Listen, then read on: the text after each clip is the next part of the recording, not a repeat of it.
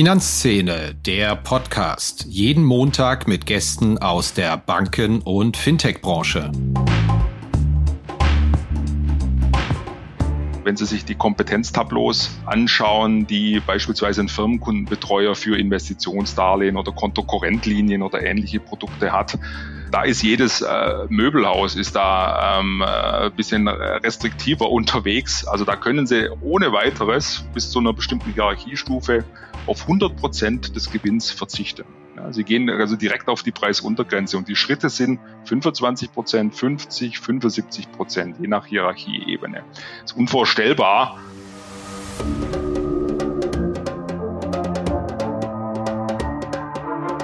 Hallo und herzlich willkommen zu einer neuen Episode von Finanzszene, der Podcast. Mein Gast heute ist Dr. Peter Klenk. Er ist Partner bei der ZDB Unternehmensberatung die wiederum Premium-Partner von Finanzszene.de ist und seit 20 Jahren in der Beratung für Banken und Versicherungen tätig. Seit 2013 ist er im Retail Banking Team bei ZEB und unser Thema heute ist die Preisstrategien von Banken im Retailmarkt. Ich glaube, das ist ein Markt, in dem sich wie wir alle auch als Bankkunden gemerkt haben, sehr viel getan hat in den vergangenen Jahren. 40 Prozent gingen die Preise laut Statistischem Bundesamt für Girokonten nach oben seit 2015. Verwahrentgelte wurden eingeführt, Freibeträge gesenkt und im April vergangenen Jahres gab es das BGH-Urteil, was die Preissetzungsmacht der Banken in ihren Grundfesten erschüttert hat. Preismaßnahmen künftig nur noch mit aktiver Zustimmung der Kunden.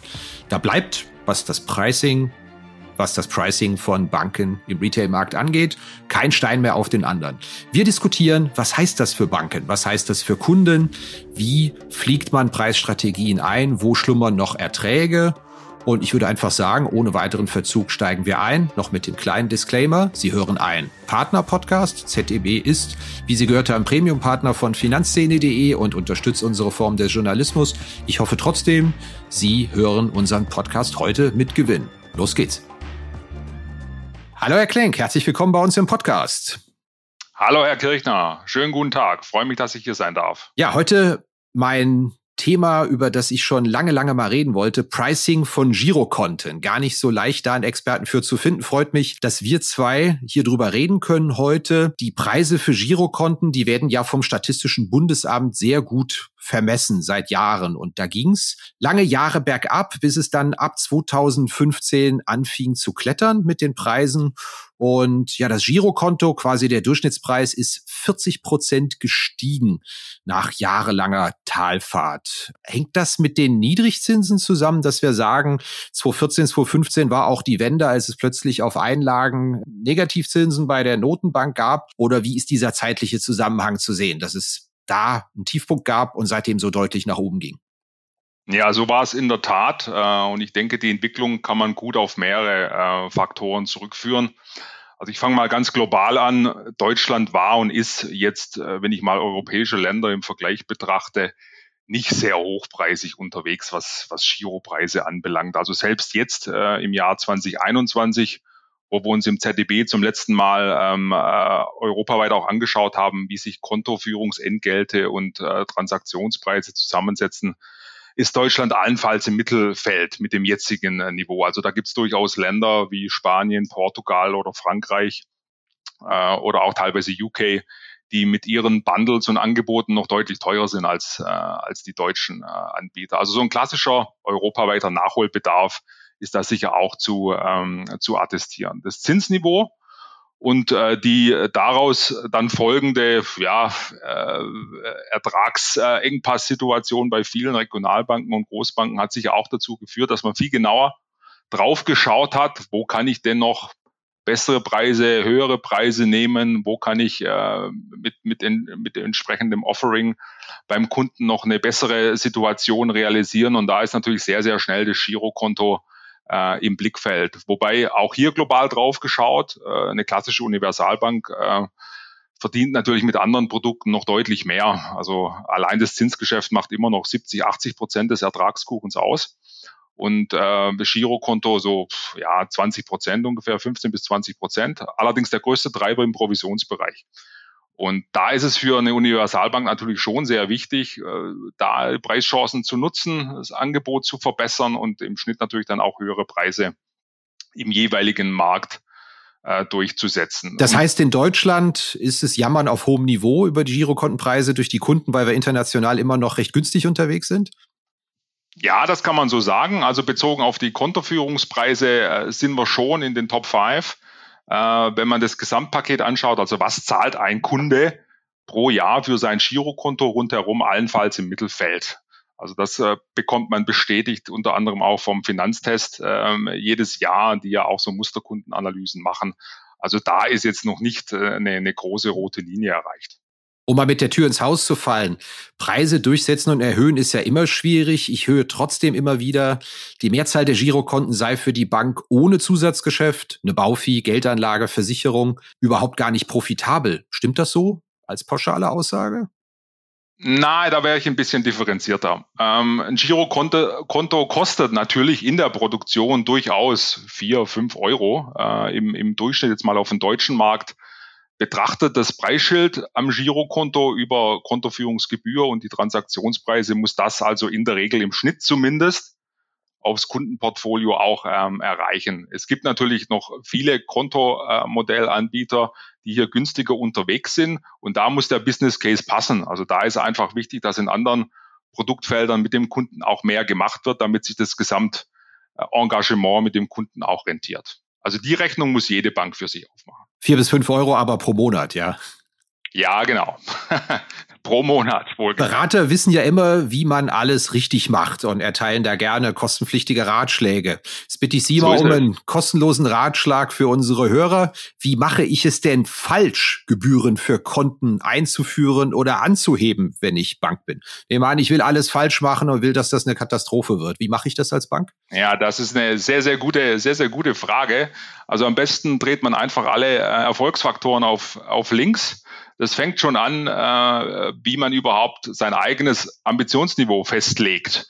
Also wie viel will ich denn äh, nach einem Jahr mehr verdient haben? Also meistens kommt es aus einer Bank- oder Sparkasseninnensicht und wird eben aus dem Gewinnbedarf abgeleitet. Also ich brauche halt zweieinhalb Euro pro Konto pro Monat mehr, weil ich ansonsten als Gesamthaus in eine Schieflage äh, komme da muss natürlich auch die Wettbewerbsperspektive mit rein. Ne? Also wenn ich Verwahrentgelte einführen möchte, ist schon wichtig, was meine Hauptwettbewerber machen, welche Preisanker die ähm, gesetzt haben. Genauso wichtig ist natürlich, dass man, ähm, wenn man sowas plant, auf Einzelkunden- oder Kontoebene sich die ganzen Effekte anschaut. Wer ist Gewinner, wer ist Verlierer, für wen wird es überproportional teuer. Also wenn man hier spart und meint, global über alles einfach mal was draufpacken zu können, das geht wirklich, äh, das geht wirklich in die Hose.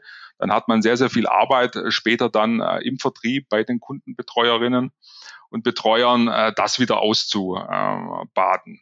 Ein wichtiger Effekt ist natürlich auch, ähm, den man, äh, wenn man schlecht machen will, einfach mal weglässt, nämlich den Vertrieb darauf vorzubereiten, was da passiert. Also auch wieder ein Beispiel rund um Girokonto oder Verwahrentgelte. Wenn Sie, wenn Sie eine Freibetragsgrenze für Verwahrentgelte reduzieren, dann müssen Sie natürlich mit sehr vielen Kunden individuelle Vereinbarungen treffen. Und wenn Sie davon 100.000 Euro auf 50.000 oder auf 25.000 Euro Freibetrag runtergehen, dann ist die Arbeit im Vertrieb äh, sehr, sehr hoch. Ne? Das legt den Vertrieb mal locker lahm für die nächsten drei bis sechs Monate. Das heißt, die Vorbereitung äh, der Kundenbetreuer und Betreuerinnen in Sachen Argumentation, Einwandbehandlung und überhaupt mal Zeit dafür zu haben für Preisgespräche ist ähm, essentiell. Und last but not least, äh, wenn man Preise erhöht, sollte man, also wenn man jetzt keine super, äh, super Marke ist, sollte man auf jeden Fall auch auf der Nutzen-Mehrwert-Leistungsseite ein bisschen mehr bieten. Sonst wird es natürlich anstrengend. Ne, einfach nur plump ein, zwei, drei Euro oben drauf zu packen und hoffen, das geht dann gut. Äh, die Zeiten sind natürlich äh, vorbei. Wobei aus unserer Erfahrung äh, der wichtigste Faktor für, für die Wahl eines Girokontos ist weder der Preis noch die Leistung, sondern die Marke oder die Markenwahrnehmung des jeweiligen Anbieters. Also damit können Sie immer noch sehr, sehr stark auch Kundenabwanderung natürlich verhindern. Mehrwertdienstleistung schließt den Kreis zu unserem Podcast vor zwei Wochen. Da ging es ja auch genau darum und mein Verdacht war ja immer, im Grunde genommen flankieren die drastische Preiserhöhungen ähm, und weil sie schwierig zu kommunizieren sind, tue ich so, was heißt tue ich so, als ob ich die Leistung auch drastisch ausweiten würde, egal ob sie der Kunde nutzt oder nicht. Aber Herr Kokel hat uns in dem Podcast ja versucht, den Zahn zu ziehen und begründet, warum das alles eine dufte Sache sei. Ja, dem ist auch so. Also zumindest für äh, einen nennenswerten Anteil im Kundenportfolio. Nicht für alle. Ne? Also ein klassisches Kundenportfolio einer Universalbank. Ähm, da gibt's äh, Affinitäten für, für Mehrwertprogramme, Treueprogramme und so weiter, vielleicht für 40, 50 Prozent der Kunden. Dann wird's aber auch ein bisschen dünn. Also es gibt genügend äh, Kunden, die einfach nur zahlen wollen, äh, was sie nutzen. Es gibt Kunden, die äh, für rundum sorglos Pakete offen sind und es gibt Kunden, die einfach extrem knausrig sind. Also es ist in anderen Branchen und Produkten ja ganz genauso. Das Kundenportfolio ist sehr heterogen und äh, wenn man zumindest für die äh, Mehrwertprogramm-affinen Kunden das Richtige an die Rampe stellt, ist man schon mal gut aufgestellt. Welche Rolle spielt das Thema Kommunikation? Ich stelle gerade fest, weil BGH-Urteil kommen wir gleich noch drauf, erfordert ja ein ganzes eine ganze Menge Kundenkommunikation und die Bandbreite, die ich als äh, Inhaber sehr vieler Konten und Karten hier sehe und lese, die ist doch schon enorm. Die einen erklären mir das ganz nett auf ein, zwei Seiten, wieso, weshalb, warum. Und die anderen behandeln mich, als sei ich doof mit roten Ausrufezeichen und ja. Drohungen und wo ich echt also schon denke, Leute, nee, das unterschreibe ich euch jetzt nicht und zwar aus, aus purer Boshaftigkeit, weil, weil mir der Ton überhaupt nicht passt, mit dem ihr mit mir als Kunden redet hier. Ah, Herr Kirchner, das kann ich voll und ganz bestätigen. Das ist in der Bandbreite eine absolute Katastrophe, was wir da teilweise äh, sehen. Ich habe auch mehrere Bankverbindungen, allein schon aus beruflicher Perspektive. Und äh, ich kann bestätigen, es gibt äh, Ansätze in der Kundenkommunikation, die kommen äh, extrem freundlich, lieb um die Ecke, äh, machen juristisch alles, äh, alles richtig, äh, bauen aber überhaupt keinen Druck auf, was durchaus erlaubt ist. Denn die Bank kann sich ja auch äh, ihre Geschäftsbeziehungen in, in vielerlei Hinsicht aktiv ähm, aussuchen und machen dann auch noch äh, oder lassen Fettnäpfchen ähm, oder nutzen Fettnäpfchen, die, die dann in Richtung äh, Themen gehen, als ob man Nachhaltigkeit noch nie gehört hätte. Also dass ihnen Ausdrucke zugeschickt werden ohne Ende oder dass äh, das Preis-Leistungsverzeichnis äh, und die Sonderbedingungen auf einer CD-ROM mit beigelegt werden. Also da gibt's schon Stilblüten aktuell im Markt. Äh, da kann man allenfalls sehen, äh, wer im jeweiligen Haus in der Bank oder Sparkasse hier den Hut auf hatte. Also wurde es sehr juristisch getrieben oder war die Marketingabteilung dran oder hat der Vorstand sich was überlegt. Also das ist oft sehr ähm, äh, erstaunlich, wie die Kundenkommunikation da läuft, wobei man sehr gut weiß, was bei Kunden gut funktioniert. Also ist ja nicht so, dass das Themenfeld nicht, nicht gut erforscht wäre. Können Sie zwei, drei Schlagworte geben, was gut funktioniert? Ja, also ich fange mal bei der Länge an. Äh, auf einer Seite bleiben, da muss es draufpassen. Klar in der Botschaft, also nichts verstecken äh, und auch damit auch anfangen, also nicht verklausulieren und erst auf der zweiten Seite oben schreiben, warum ich das Ganze mache und was das bedeutet. Ne? Und dann alles drumherum schlank halten. Also was nicht verschickt werden muss, bitte auch nicht verschicken. Ja, und äh, durchaus, das als, als wichtiger Erfolgsfaktor, ein bisschen Druck aufbauen ist erlaubt. Na, es ist ja nicht so, als äh, ob, ob die Banken da ähm, äh, ja, überhaupt keine Möglichkeit hätten, da nicht trotzdem darauf hinzuweisen, dass es für eine gute Geschäftsbeziehung wichtig ist, dass beide Seiten mitmachen. Ist meine Beobachtung richtig, dass der erste große binäre Schritt Gebühren ja, nein, sprich kostenlos Konten werden kostenpflichtig oder Verwahrentgelt ja, nein, ein sehr schwieriger ist. Aber wenn man einmal diese binäre Geschichte hinter sich hat, dann ist es relativ leicht, die Freibeträge klack, klack, klack deutlich zu senken oder die Gebühren auch in mehreren ja. zu erhöhen. Ja, in Teilen ist es richtig. Also äh, wenn es im Marktgebiet einer Universalbank schon einen Wettbewerber gibt oder mindestens einen, der diese Preispunkte aktiv spielt, dann hat man es in der Tat leichter. Ähm, äh, anspruchsvoller wird's, wenn man quasi First Mover ist für einen bestimmten Preispunkt. Ähm, dann muss man es wirklich gut vorbereiten, aber in der Regel, ähm, Kunden sind da durchaus träge. Das gilt nicht nur für Girokonto, Verwahrentgelte oder Baufinanzierungspreise oder ähnliches. Ähm, wenn man das gut vorbereitet, das ist die halbe Miete. Am Ende des Tages. Sie haben das jetzt schon zweimal angedeutet, äh, regionale Wettbewerber. Ist das wirklich ein Thema, dass wenn ich sage, in einer Kleinstadt äh, A, nehmen wir mal an, der Ort, wo ich geboren bin, Neuwied am Rhein, da gibt es, glaube ich, noch drei, vier Regionalbanken vor Ort und die gucken sich dann schon gegenseitig auf die Finger, wie ist denn das Pricing sozusagen vom Standard-Girokonto? Ist es 94, ist es 97, ist es 93 und die Preisdurchsetzungsfähigkeit hängt dann auch von den lokalen Wettbewerbern ab? Ja, absolut. Absolut. Von den Wettbewerbern, äh, wie, äh, wie professionell ein Haus in der Preisdurchsetzung ist, äh, wie äh, professionell ein Haus äh, mit Sonderkonditionen umgehen kann äh, oder eben nicht. Ne? Das spielt eine sehr, sehr große Rolle. Als Haus mit einer guten Marke kann man sich durchaus, bleiben wir mal beim Girokonto, zwei, drei Euro Preisabstand leisten. Da passiert noch nicht so viel. Ne? Aber es gibt bei vielen Preispunkten natürlich rote Linien. Und wenn der Abstand zu einem der Wettbewerber im Marktgebiet zu groß wird, dann sieht man auch Verhaltenseffekte oder Verhaltensänderungen und äh, das kann dann schon dazu führen, dass bestimmte Konten geschlossen werden oder Geld abgezogen wird oder die nächste Finanzierung eben beim Wettbewerber gemacht wird. Die Marke ist sehr zentral oder die Markenwahrnehmung aus Sicht der Kunden, aber nur bis zu einem bestimmten Spielraum. Irgendwann ist eine rote Linie und dann ist das Markenpremium verbraucht. Sie haben gerade professionellen Umgang mit Sonderkonditionen angemahnt. Was ist denn ein unprofessioneller Umgang mit Sonderkonditionen? Journalisten lieben ja das Schlechte in Dingen, insofern. Ja, also äh, ähm, da muss ich wirklich vielen Banken äh, kein gutes Zeugnis ausstellen, also insbesondere im gewerblichen Geschäft oder Finanzierungsgeschäft wenn Sie sich die Kompetenztableaus anschauen, die beispielsweise ein Firmenkundenbetreuer für Investitionsdarlehen oder Kontokorrentlinien oder ähnliche Produkte hat. Ähm, da ist jedes äh, Möbelhaus ist da ähm, äh, bisschen restriktiver unterwegs. Also da können Sie ohne weiteres bis zu einer bestimmten Hierarchiestufe auf 100 Prozent des Gewinns verzichten. Ja, sie gehen also direkt auf die Preisuntergrenze und die Schritte sind 25 Prozent, 50, 75 Prozent, je nach Hierarchieebene. Ist unvorstellbar. Ähm, also Vergleiche gibt es da allenfalls dann im Autohaus, wo, wo dann ähnlich aggressiv äh, äh, mit, mit Rabatten oder Nachlässen gearbeitet wird. Das ist aber schon für Banken ähm, extrem erstaunlich, dass man da sehr schnell auf, auf, auf, ein, auf, auf die Marge äh, verzichtet, wohl wissend, dass es ja oft reicht, äh, fünf, zehn oder 15 Prozent Nachlass zu geben, weil die psychologische Wirkung ist ja identisch. Ne, also das, das Gefühl, einen guten Deal gemacht zu haben, ist ja für Kunden und auch für Bankkunden äh, durchaus ein essentieller Entscheidungsgrund.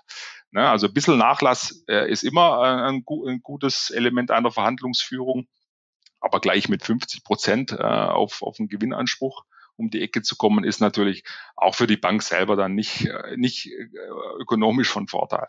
Gibt es das auch im Privatkundengeschäft? Ich alter Naivling bin noch nie auf die Idee gekommen, bei der Bank anzurufen und zu sagen, hört mal, ich bin ja hier guter Kunde, da würde ich aber auch ganz gerne das Girokonto rabattiert haben.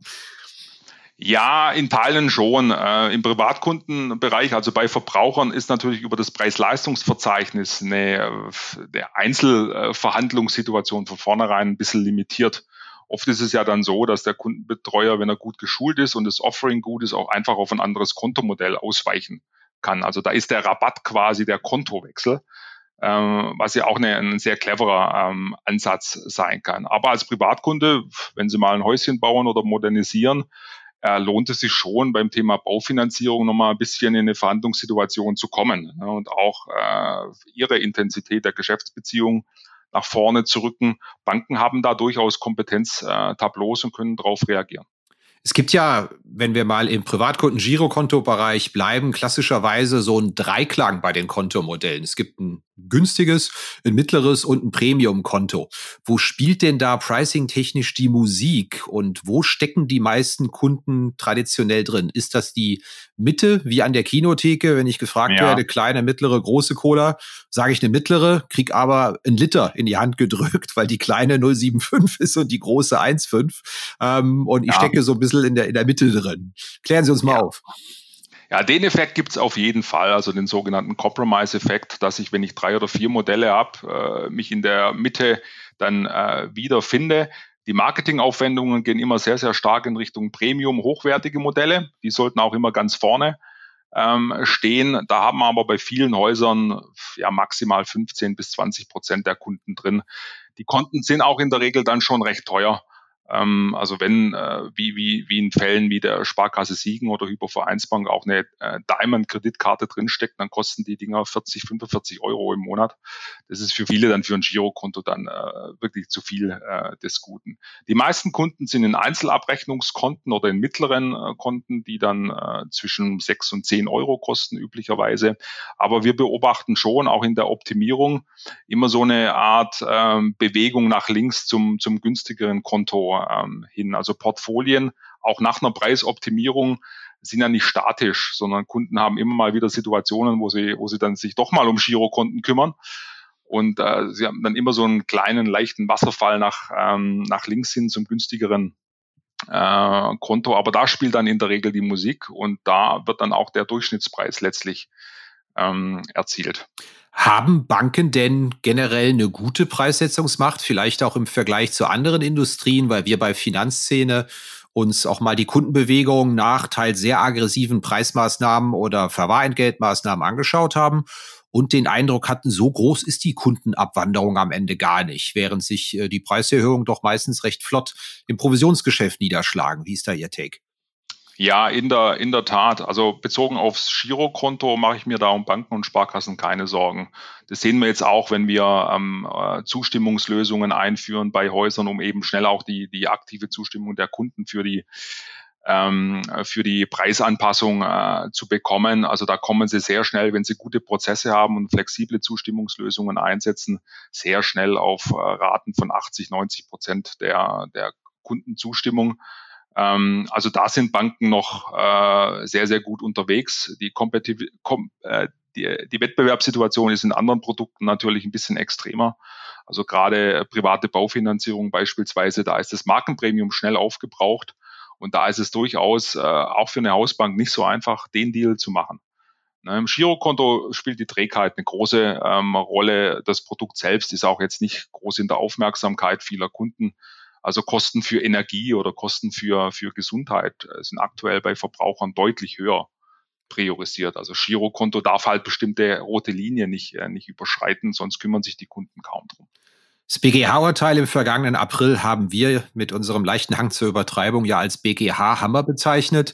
Ähm, einerseits, ähm, weil es schlicht und ergreifend Banken sehr viel administrative Aufgaben aufgehalst hat, Kosten verursacht hat, sich von allen Kunden Zustimmung einzuholen, AGB umzuschreiben, aber auch, weil wir vermuten, dass es Banken doch massiv Preissetzungsmacht kosten wird, weil einfach die Schritte künftig die aktive Zustimmung des Kunden brauchen und das Schweigen, äh, wie das früher lief, Brief raus, kein Widerspruch, zuckt nicht, Preise nach oben, dass dieser Mechanismus nicht mehr funktioniert. Haben wir das richtig interpretiert? Ja, das ist, das ist richtig interpretiert. Also man muss es einfach besser vorbereiten. Man muss mehr, mehr investieren, mehr nachdenken, wie die nächste Preiserhöhung auch äh, begründet äh, werden kann. Da gibt es ja sehr, sehr viele Möglichkeiten, wie ich das auch kommunikativ gut äh, mache. Essentiell sind allerdings elegante Zustimmungsprozesse, die es den Kunden einfach machen auch zustimmen zu können. Sie sind ja in anderen Branchen auch gewohnt, äh, dass, äh, dass da regelmäßig AGB-Änderungen kommen. Also egal, ob Sie jetzt Google, YouTube oder andere äh, Anbieter nehmen, die machen das ja unterjährig ein paar Mal. Das heißt, von vornherein mal zu investieren, wie kann ich es den Kunden wirklich elegant äh, möglich machen, zuzustimmen, ist schon mal die halbe äh, Miete, denn den Prozess kennen Sie aus anderen Branchen ja auch. Dieses regelmäßige ähm, frei geben von Preis- oder Leistungsanpassungen. Allerdings große Sprünge, äh, äh, ohne auf der Leistungs- oder Mehrwertseite äh, obendrauf was zu bieten, das wird es natürlich nicht mehr geben. Also da, da die Zeiten sind vorbei.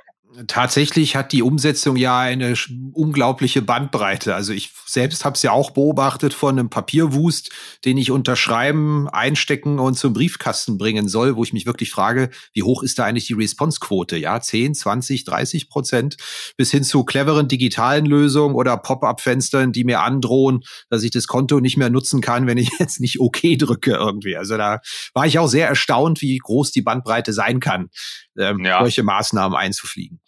Ja, wir haben hier relativ früh, also es war schon Mitte, Mitte 2021, äh, über 2000 Kunden befragt, wie sie denn in Deutschland äh, so typischerweise auf, auf die notwendige Zustimmung reagieren werden. Das hat uns sehr geholfen, dann auch Prozesse aufzubauen. äh, dass, dass die Kunden eben, auch wenn sie kein Online-Banking haben, gibt es auch noch genügend ähm, in, in Deutschland, äh, dass sie da trotzdem auf eine Online-Strecke kommen. Ne? Die kriegen halt einen Brief, QR-Code und äh, landen dann auch da, wo die üblichen Kunden äh, landen. Und in anderen Ländern hat man Erfahrungswissen ja auch aufgebaut. Also in Österreich schon seit über acht, neun Jahren äh, darf man nur mit Zustimmung Preise anpassen. Und auch da gibt es klare Erfolgsfaktoren und kanalspezifische Zustimmungsquoten, die man einfach in einer realistischen Planung ähm, hinterlegen sollte. Äh, denn äh, was man hier falsch machen kann, um an das Thema von vorher äh, Giropreisanpassungen anzuknüpfen, wenn man hier sehr schnell Vollgas gibt, und das machen immer noch viele Banken und Sparkassen und hofft dann ähm, mit, ähm, mit Riesenbohai und äh, viel Aktivität, ähm, möglichst schnell von möglichst vielen irgendwie dann die Zustimmung zu bekommen, dann flacht die Kurve irgendwann mal ab und man steht bei 72 Prozent Kundenzustimmung. Und was dann? Da hat der Vertrieb keine Lust mehr, sich mit dem Thema zu beschäftigen und äh, sie haben bestimmtes Pulver schon verschossen. Sie können den Kunden auch nicht 15 Mal einen Reminder schicken, dann wird es halt schwierig. Ne? Und wenn man das sauber orche orchestriert, dann hat eine Bank immer noch eine sehr gute, um auf Ihre Frage zurückzukommen, eine sehr gute Preis, Setzungsmacht, wenn man es dem Kunden einfach macht, dass er zustimmen kann. Das heißt, die letzten 20 Prozent sind die schwierigsten. Das sind die, die gar nicht ja. reagieren, sich totstellen, so wie ich das auch mache mit der Bank, die mich einfach in einem unverständlichen Schmodderton anspricht. Ja, ja also das Thema haben wir in Österreich gesehen. Ne? Also das, was so die letzten Jahre ja gut funktioniert hat, ich räume ein Produktportfolio auf. Ich habe nur noch drei oder vier Modelle, keine 17 Soko-Varianten mehr bei mir im, in den Systemen. Das geht jetzt leider wieder in die andere Richtung, denn Sie haben bei jeder Zustimmungswelle, wenn Sie den Kunden nicht aktiv aussteuern, natürlich Restanten dabei, die Ihnen bleiben über eine Sonderkondition, über eine Sondervereinbarung.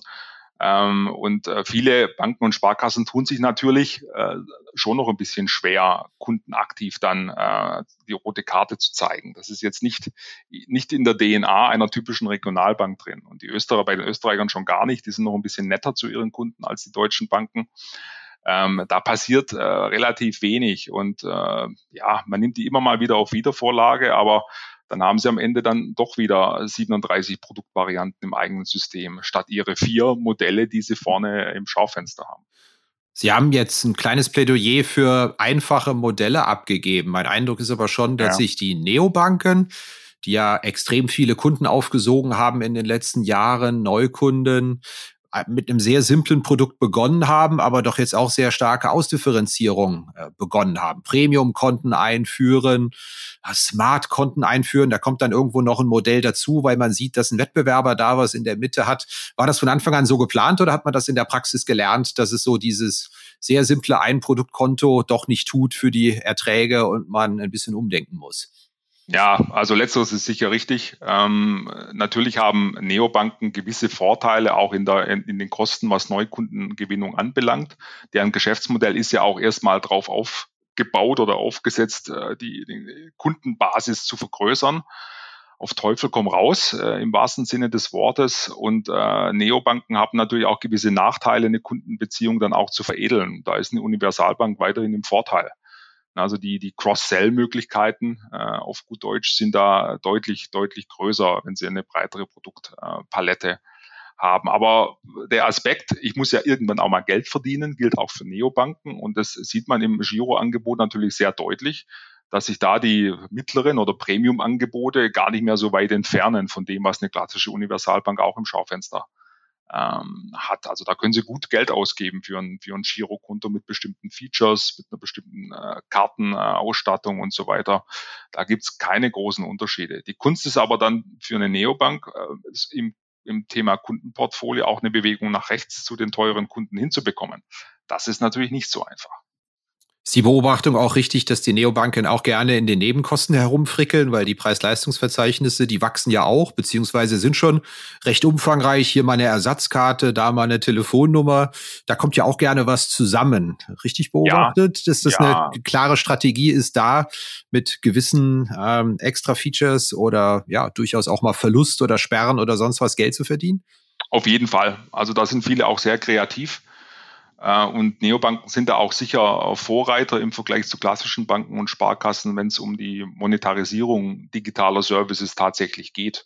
Also die sind da ein bisschen mutiger, bestimmte Dinge zu bepreisen und kriegen das teilweise dann auch durchgesetzt. Ähm, Allerdings haben viele Neobanken natürlich die große Herausforderung von der Markenbekanntheit und Stärke natürlich noch den Nachholbedarf gegenüber klassischen Universalbanken, Banken und Sparkassen aufzuholen. Äh, das heißt, die Rentabilität pro Kunde ist da schon noch deutlich, ähm, deutlich geringer. Wenn Sie sagen, die Zustimmungsquote ist naheliegenderweise extrem wichtig für den ökonomischen Erfolg einer Bank zu neuen AGBs, zu Preismaßnahmen, also ob ich 60, 70 oder 90 Prozent Zustimmung bekomme, liegt ja auf der Hand, dass das sofort preiswirksam ist. Absolut. Was sind denn da die Erfolgsfaktoren, ob eine Bank es auf 60, 70 oder 90 Prozent schafft? Also Kommunikation, habe ich schon gehört, ein paar andere Faktoren. Was gibt's da noch? Genau, also Sie können natürlich aktuell im Markt verschiedenste ähm, Online-Zustimmungslösungen einsetzen. Da sollte ein Haus immer darauf achten, dass äh, die Zustimmungslösung eine gewisse Flexibilität zeigt.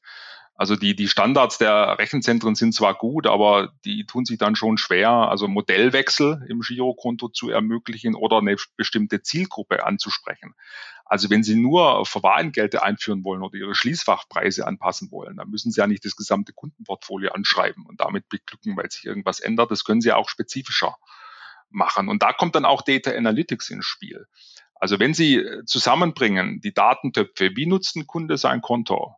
Welche Preishistorie hat er mit dem Haus? Also hat er schon mal gemeckert äh, oder hat er in den letzten fünf Jahren sieben Preiserhöhungen äh, mitgemacht, ohne zu murren? Es ist natürlich eine ganz andere äh, Information, die Sie für äh, eine, eine aktive Ansprache nutzen können, als wenn Sie hier blind per Gießkanne einfach mal alle anschreiben und hoffen, dass es gut geht. Und ein wichtiger Effekt ist hier oder ein wichtiger Aspekt ist hier ähm, das Thema Kanalaffinitäten. Also die, es gibt ja nicht die reinen Onliner und die, die nur in die Filiale gehen, sondern sehr, sehr viele hybride Kunden und auch Untergruppen.